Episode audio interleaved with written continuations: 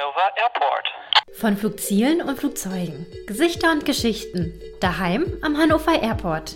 Erlebe den HJ einmal von einer ganz anderen Seite, noch näher dran.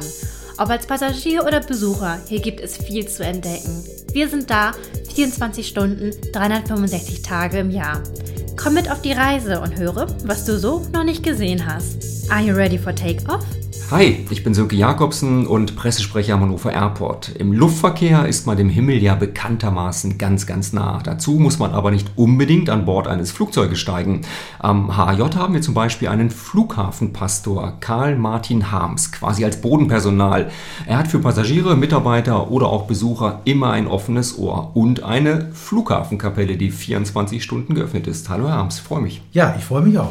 Äh, zunächst mal die Frage, was haben Brausewürfel mit einem Flughafenseelsorger zu tun? Ähm, das ist so etwas, was wir gerne überreichen an äh, Reisende, an Mitarbeitende oder äh, Leute, die einfach mal einen Ausflug machen an den Flughafen. Hat es ja vor Corona auch durchaus vielfältig und viele gegeben.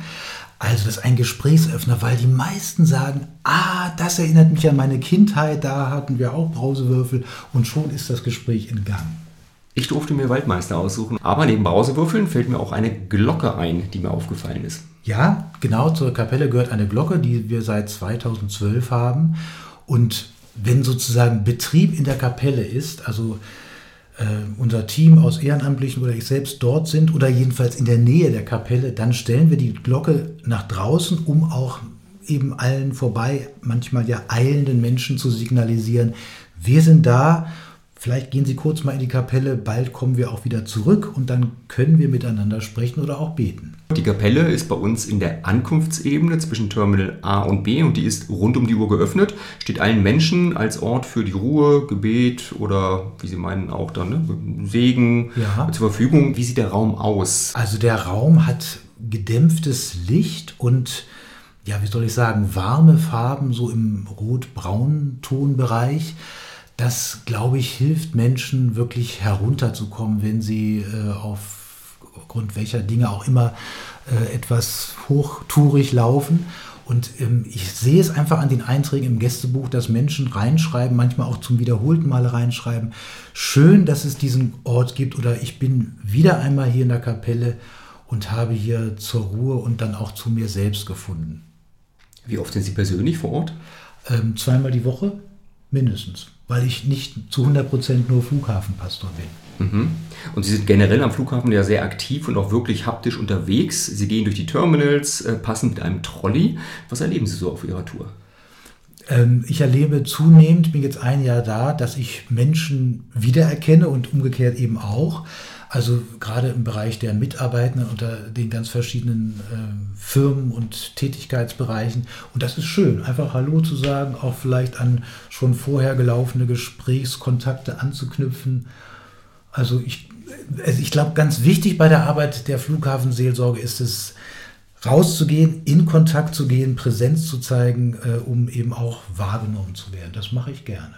Und was ich so toll an der Arbeit finde, ist, wenn ich komme, ob das nun morgens oder nachmittags ist, weiß ich nie, wie dieser Ablauf dieses jeweiligen Tages so ist.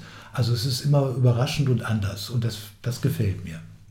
Jetzt haben wir am Flughafen ja seit einiger Zeit weniger Passagiere aufgrund ja. von Corona. Heißt aber nicht unbedingt, dass dadurch die Sorgen auch geringer werden, weil weniger Passagiere. Wahrscheinlich im Gegenteil größere genau. Sorgen. Ja, also ich merke es gerade jetzt sozusagen, nachdem die Sommerferien vorbei sind, äh, zum Beispiel bei den Mitarbeitenden im Sicherheitsbereich der Firma Securitas. Ähm, die sind ja doch, äh, auch wenn gar nicht so viele Fluggäste auf einen Flieger äh, sich einchecken, äh, in voller, ich sage jetzt mal meinem Sprachgebrauch, Mannschaftsstärke da. Und äh, da, ja, die haben jetzt Zeit und, und, nutzen auch diese Gelegenheit für ein Gespräch, wenn sie überhaupt mal in der Pause sind. Also die gucken nicht weg, wenn ich da bin, sondern finden das, glaube ich, gut. Ich sprach es eben an, 24 Stunden ist die Kapelle geöffnet. Sie selber sind ja auch 24 Stunden ansprechbar. Ich glaube, an, an, an der Tür der Kapelle steht sogar Ihre Handynummer. Genau. Sehr fortschrittlich. Ja, finde ich wichtig. Wie oft klingelt das Telefon? Also ehrlich gesagt, es hat in der letzten Zeit einmal geklingelt, weil jemand einen Reisesegen bekommen wollte und ja, dann bin ich, ich war dann an dem Tag auch am Flughafen gewesen, aber mittlerweile schon wieder zu Hause bin ich nochmal gekommen. Was genau ist ein Reisesegen? Ein Reisesegen ähm, ist eine ja, Segenshandlung aus Wort und Segensgeste für Menschen, die ähm, Gott um Bewahrung bitten vor Antritt ihrer Reise. Das, ja, also das kann man frei formulieren oder auch in einer geprägten Form.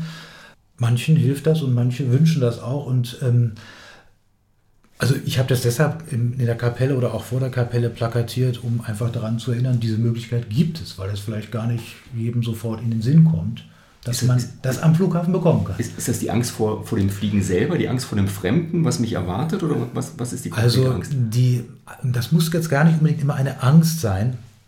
Ich erinnere mich an eine Frau, die jetzt vor einigen Wochen für vier Wochen nach Griechenland geflogen ist zu, einer, zu einem Kurs und ähm, ja, da waren vielleicht auch so Fragen bei ihr, wird das alles so klappen mit der Rückreise? Und ja, also sie wollte sich nochmal stärken lassen. Aber sie, hat, sie hatte auch was mit Kirche zu tun. Ich glaube, sonst kommt man nicht darauf.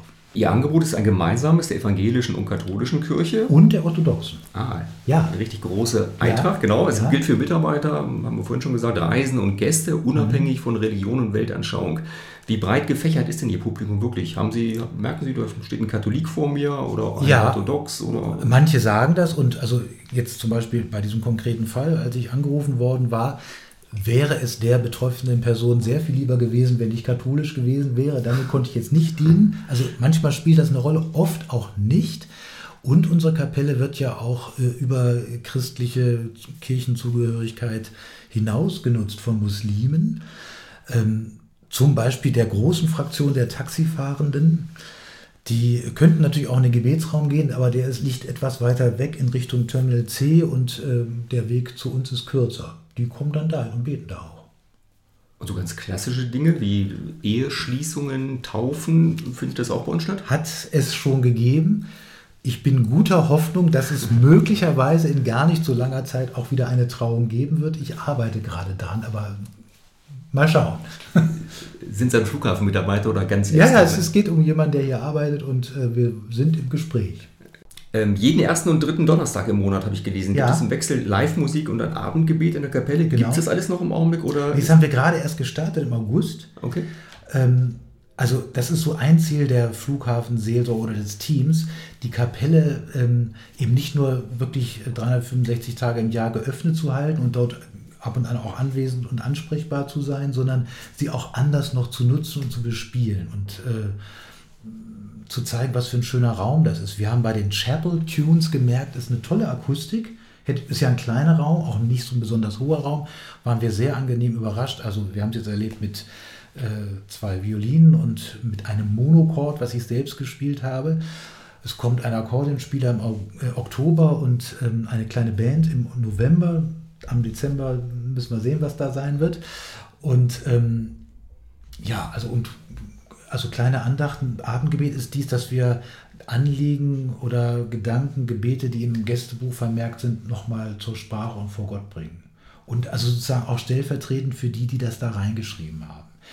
Ähm, ja, war uns wichtig. Mhm. Das Gästebuch hatten Sie angesprochen, vorhin genau. schon mal. Ja. Lassen Sie uns noch mal tiefer einblicken in dieses Buch. Was findet man noch da drin? Sind das so allgemeine Wünsche? Ich wünsche Ihnen, also, ich wünsche mir selber oder danke, dass ich hier sein darf? ja, also es sind, man kann schon sagen, teilweise Beichten. Also, dass jemand sagt äh, oder reinschreibt, ähm, ich, mir, mir, liegt so daran, mit hm, hm, hm, weiter äh, in einer glücklichen Partnerschaft zu leben, aber ich weiß ja selbst, es liegt vieles an mir, dass es im Argen ist und äh, wie komme ich los von meinem Laster. Sowas in der Art steht da drin. Aber was ich vor allem sagen wollte, das finde ich eigentlich so spannend, dieses Gästebuch, wenn man es übers Jahr liest, die Einträge, es wird ja meistens auch ein Datum drunter geschrieben, ist auch ein bisschen ein Spiegel dessen, was uns als Gesellschaft oder hier wir am Flughafen ein Jahr über erlebt haben. Also ich habe sehr genau geguckt, wann gibt es denn den ersten Eintrag, der so Bezug nimmt auf Corona. Das war etwas später, als es, glaube ich, so langsam sich auch in der Öffentlichkeit ähm, präsentierte. Also es war so ungefähr zwei Wochen vor dem Lockdown. Mhm. Da waren so kritische Einträge zum Thema. Es ist auch wirklich äh, nicht richtig oder ethisch vertretbar für 9,99 Euro nach Mallorca zu fliegen. Sowas stand da drauf, mhm. drin. Mhm. Aber mhm. kurz danach auch Einträge in der Richtung, dass es ja auch sein Gutes hat, dass wir mal alle entschleunigen und zur Ruhe kommen. So, also fand ich ganz beeindruckend. Sind Sie persönlich ähm, gerne ein Reisender? Sind Sie oft ja. unterwegs? Ähm, ja, so oft und auch wieder nicht, aber durchaus schon. Also ja, ich reise auch gerne. Wohin ja. besonders? Am liebsten nach Griechenland. Nach Griechenland. Also gerne eine griechische Insel. Vorm Flughafen in Hannover natürlich. Das ist ja verständlich. Äh, kann man schon, bei uns heißt es ja, man hat Kerosin im Blut. Haben Sie ja. schon Kerosin im Blut oder?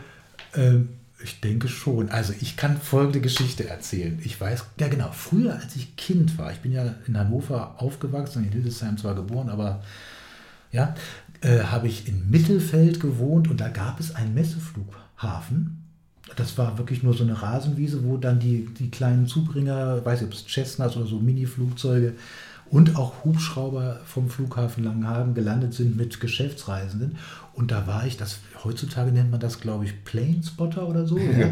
Also ich habe da mit einer Box, also einer sehr primitiven und simplen Kameras, versucht, diese äh, Fluggeräte zu fotografieren, was teilweise gelungen ist. Aber ich habe da nachmittagelang äh, mir das angeguckt. Ich glaube, da fing das an. Ja. Stimmt es eigentlich, dass Sie auch dann ab und zu schon mal die Fliegerhymne von, von Reinhard May summen? Also sie, sie wurde auf jeden Fall zur Verabschiedung und also meines Vorgängers und Einführung von mir äh, war sie Teil der Andacht. Ähm, ja, ich kenne sie und finde sie auch sehr schön. Kerosin im Blut und eine Flughafenkapelle. Karl ja. Martin Harms im Gespräch mit mir. Vielen Dank für den Besuch. Herzlichen Dank auch. Hanover Airport, ready for departure. Daheim am Hannover Airport. Gesichter und Geschichten vom HAJ. 24-7 Mobilität, damit du die Welt erleben kannst. Weitere Folgen hörst du in der Mediathek oder klick auf hannover-airport.de.